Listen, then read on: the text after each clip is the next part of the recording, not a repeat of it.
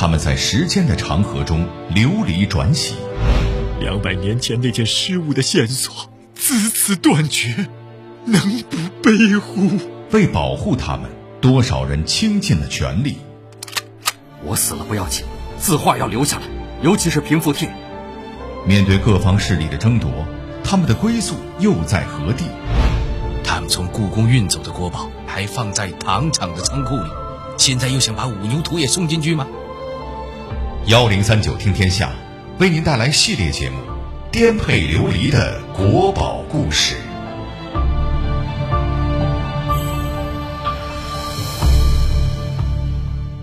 这里是幺零三九听天下，我是郭伟。话说，在九百多年前，一位叫相传师的文士，风尘仆仆的出现在关中的一个村庄里。老丈，请问贵地可有一户姓泰的人家？啊，姓泰的，呃，有是有，只是……请问他家在何处啊？我千里而来，有要事相商。烦请老丈指点。哎，你来晚了，看见前面那片废墟了吗？那儿原本是他家宅子。啊？怎会如此？半年以前，他们家里人忽然染病，前后没几天，家里人就都没了。官府来人说这是瘟疫。为了不把病过给乡里人，一把火把他家宅子烧了个精光，什么都没剩。唉，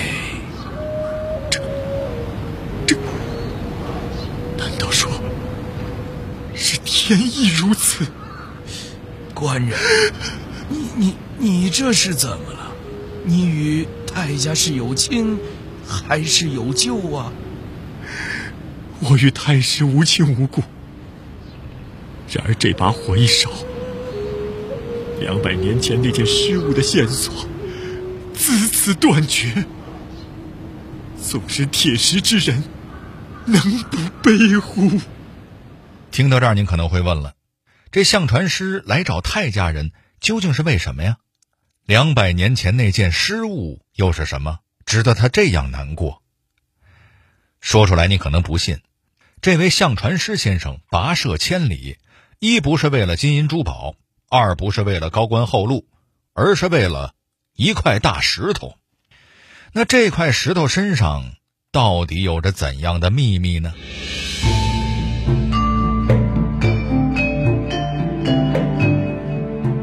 面神秘的石鼓，为何会被视为镇国之宝？唐肃宗、宋仁宗、宋徽宗。多少帝王将相曾与他结缘？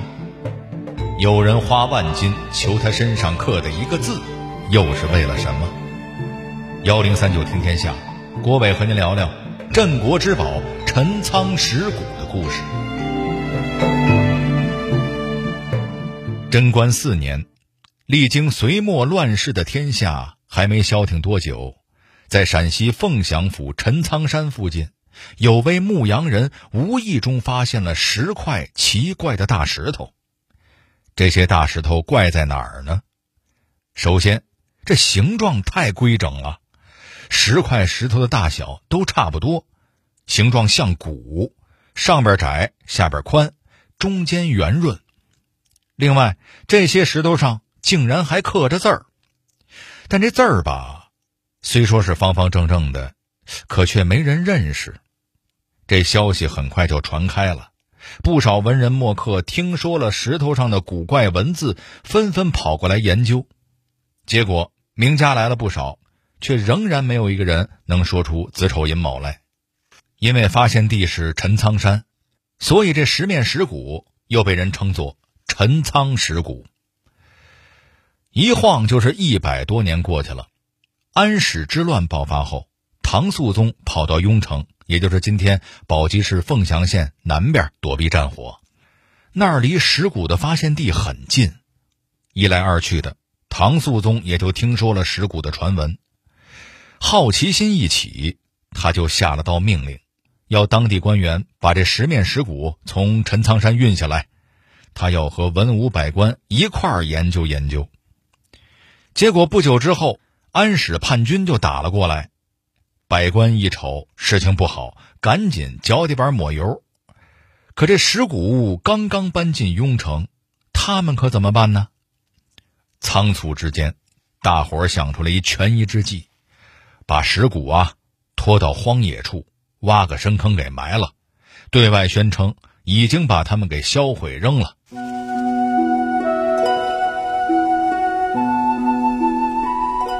时间又过去几十年，到了唐宪宗时期，凤翔这片的地方官。查访到了石鼓的埋藏之处，这些官吏不敢擅自动手，于是上书朝廷，请求朝内名家主持发掘。虽然当年老百姓都说这石鼓是上天所赐，上面的文字是上天的预示，但读过书的官员们多多少少都能猜到，这些方块字儿啊，其实是古人所用的文字。唐宋八大家之首的韩愈对此就尤为感兴趣，特地给朝廷写了一封奏章，想要把这些大家伙挪到京城太学府内，大伙儿一边研究一边保管。可那会儿的朝廷压根儿就没把这事儿当回事儿。韩愈的奏章石沉大海，整整八年连个回音儿都没有。八年之后。当时的国子祭酒无意中看见了韩愈的奏章，对石鼓产生了浓厚的兴趣。这国子祭酒作为国子监的一把手，相当于咱们今天北京大学校长兼教育部部长，他老人家一发话，朝廷终于重视了起来，让地方官把石鼓重新给挖了出来。不过，可能是因为他们的分量太重。石鼓并没有按韩愈的想法迁居京城太学，而是被送到了凤翔当地的孔庙保管。更加可惜的是，埋藏地底这么多年，石鼓表面已经被侵蚀，字迹变得残缺不全，更是有一面石鼓莫名其妙的就找不着了。在凤翔孔庙里，石鼓们好不容易有了个能够遮风挡雨的地方，可惜的是，这样的日子。只持续了九十多年，曾经强盛一时的大唐王朝就轰然倒塌，战火重新席卷关中大地，凤翔孔庙被一把大火付之一炬，藏在庙中的九面石鼓也被一群盗贼悄悄运走，在乱世之中销声匿迹。从贞观年间现世。到唐朝末年消失，石鼓在二百多年的时间里历经无数沧桑变幻。那么，它重新出现在世人眼中，又是什么时候呢？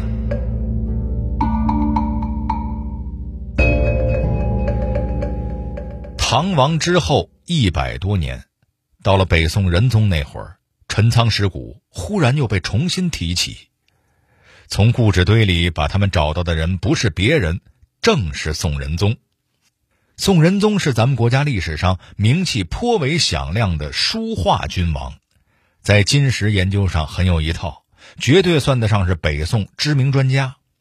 他查阅前朝的经史档案的时候，无意中瞧见了陈仓石鼓的相关记载，并对此产生了浓厚的兴趣。于是仁宗昭告天下。鼓励才德兼备之士寻访石鼓的下落，谁要是能够呈上这十面石鼓，升职加薪不在话下。这皇帝一动员，全国官员的心思一下就活络了。那会儿凤翔的地方官叫司马池，这个名字您也许会感觉陌生，但是他儿子您肯定熟，他就是写了《资治通鉴》的司马光。司马池的辖区正是陈仓石鼓遗失的地方，他近水楼台先得月，经过几番打探，花费了不少人力物力，还真就找着了失落百年的陈仓石鼓。但并不是十面石鼓全都找着了，咱们前面也说了，有一面打唐朝那会儿就丢了。司马池费尽心力找到的，只是当年凤翔孔庙中的那九面石鼓。后来的事儿有两种说法。第一种说，司马池升官心切，眼见石鼓只有九面，算不上是十全十美，一着急出了一昏招。他偷偷找来工匠，连夜采集相似的石料，根据前朝流传下来的石鼓拓本，搞了一面高仿 A 货石鼓出来。还有另一种说法是，司马池给底下人蒙了，以为自己找到了一整套陈仓石鼓。就高高兴兴的派人送给了宋仁宗，后来对照前朝的拓本，才发现石鼓有问题。啊，总之事情的结局都一样，十面石鼓献给了宋仁宗。仁宗自个儿就是个饱学之士，再加上身边一众大臣都不是吃素的，想蒙他谈何容易啊！十面石鼓中的那面高仿品很快就露馅了。司马池本来因为找到石鼓立了大功，但是因为画蛇添足，犯了欺君之罪，挨了好一顿修理。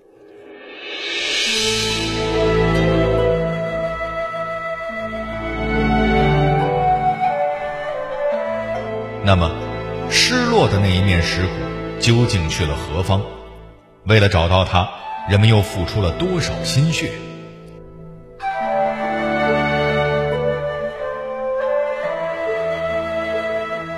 这场乱哄哄的造假风波过去之后，石鼓们的热度不减反增，天下人都盼着能够找到失落的那一面石鼓。这面石鼓因为上面的文字开头的两个字是“乍元”，一惊一乍的“乍”，原因的“元”，所以又被后人称为“乍元石鼓”。不少地方豪强甚至悬赏万金，求一个乍元石鼓的下落。然而，在很长一段时间里，这面神秘的石鼓始终没有线索，直到咱们开头小剧场提到的相传师出现。相传师是北宋那会儿出了名的收藏家。有一回，他新收了一份拓本，拿在手里观摩对照的时候，忽然发现这份新拓本上居然保留有乍元石鼓的文字。这可不得了！按照经史记载，乍元石鼓两百多年前就找不着了，怎么会有新进的拓本流传呢？相传师满世界打听，终于得知这份拓本出自关中太氏家族之手，于是就有了咱们开头小剧场的那一幕。相传师千里迢迢跑到关中，得到的却是太氏全家死于瘟疫，房屋被付之一炬的噩耗。相传师当时真是又悲痛又懊恼。然而事情也就发生了，没办法，他只能在附近找了间客栈先住下。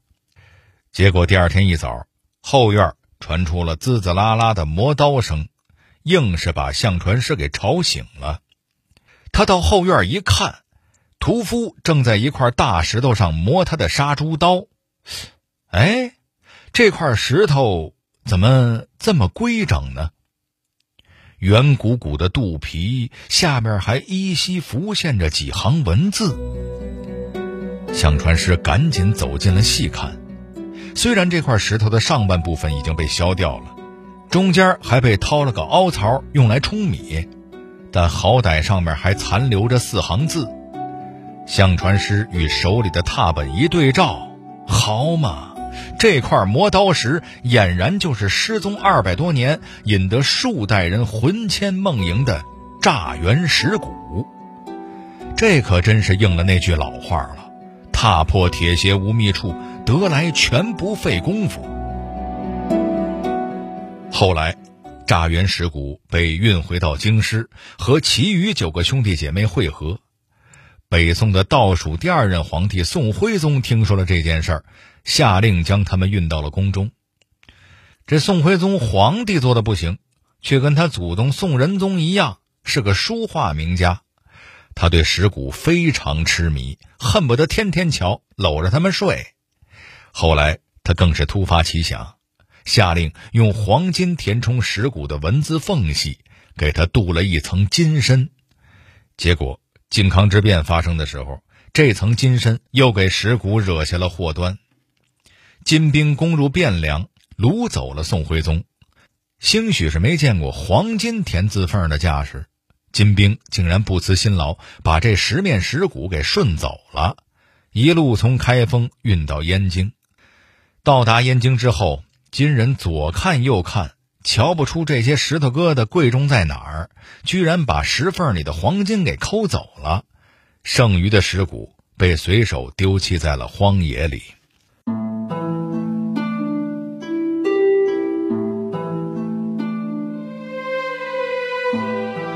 又是一百多年过去了，南宋和蒙古联手攻破燕京，石鼓才在荒野中重新被世人发现。这一次，他们能长久保全吗？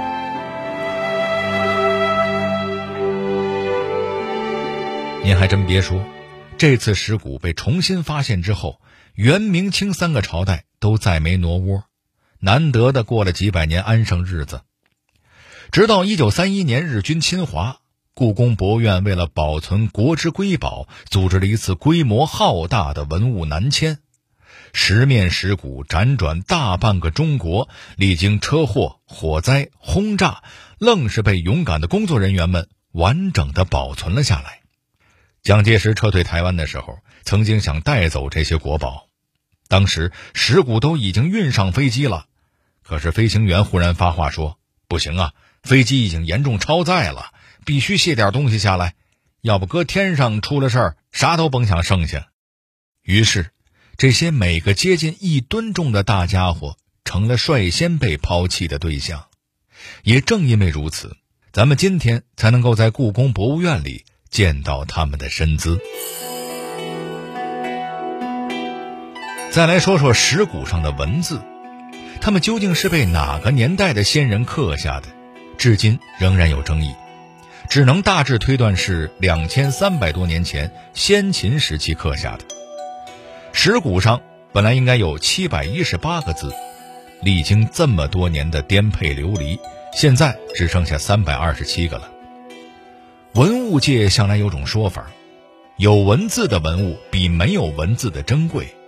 何况石鼓上的文字历经了两千多年，是大篆向小篆过渡时期的宝贵资料。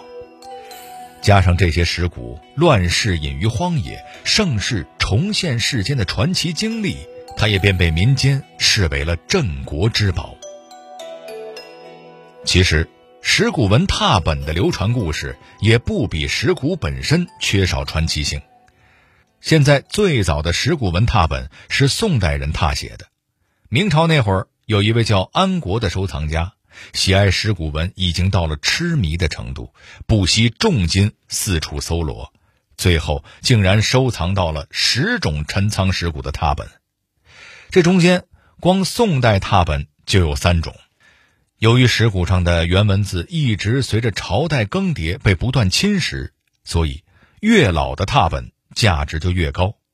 明清那会儿，甚至有人肯出万金求别人补全石鼓文的一个字儿。自然的，安国对自己手头这十本拓本真爱的不得了，临终前是千叮咛万嘱咐，要子孙千万不能卖出去。可这种事儿顶多被一两代后人记得，等时间到了清朝道光年间。安家后人早就忘了这事儿了。他们争夺家产的时候，无意间在房梁上发现了十本拓本。一位收藏家过来，没费什么事儿就全给买走了。等到民国时期，日本人听说了送拓本的事儿，又派人找到了这位收藏家的后人。这些后人见对方出了大价钱，高高兴兴的就把三本宋拓本卖给了日本人。上世纪三十年代，郭沫若先生客居日本，他用甲骨文的原始拓本交换，才得到了这三种宋代拓本的照片，将其复印刊登在自己的《石鼓文研究》一书中。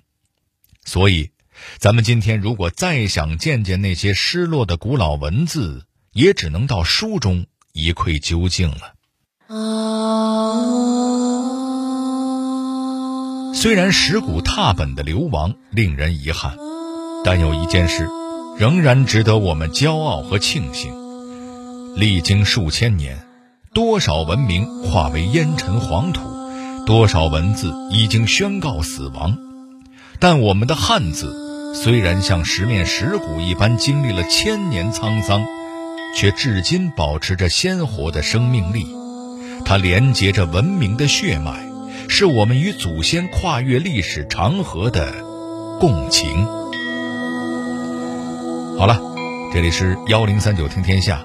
我是郭伟，最后我代表节目编辑秦亚楠、程涵，小剧场配音陈光、田阳，感谢您的收听。另外，如果您想和我们交流互动、收听往期节目，欢迎关注新浪微博和微信公众号“幺零三九听天下”。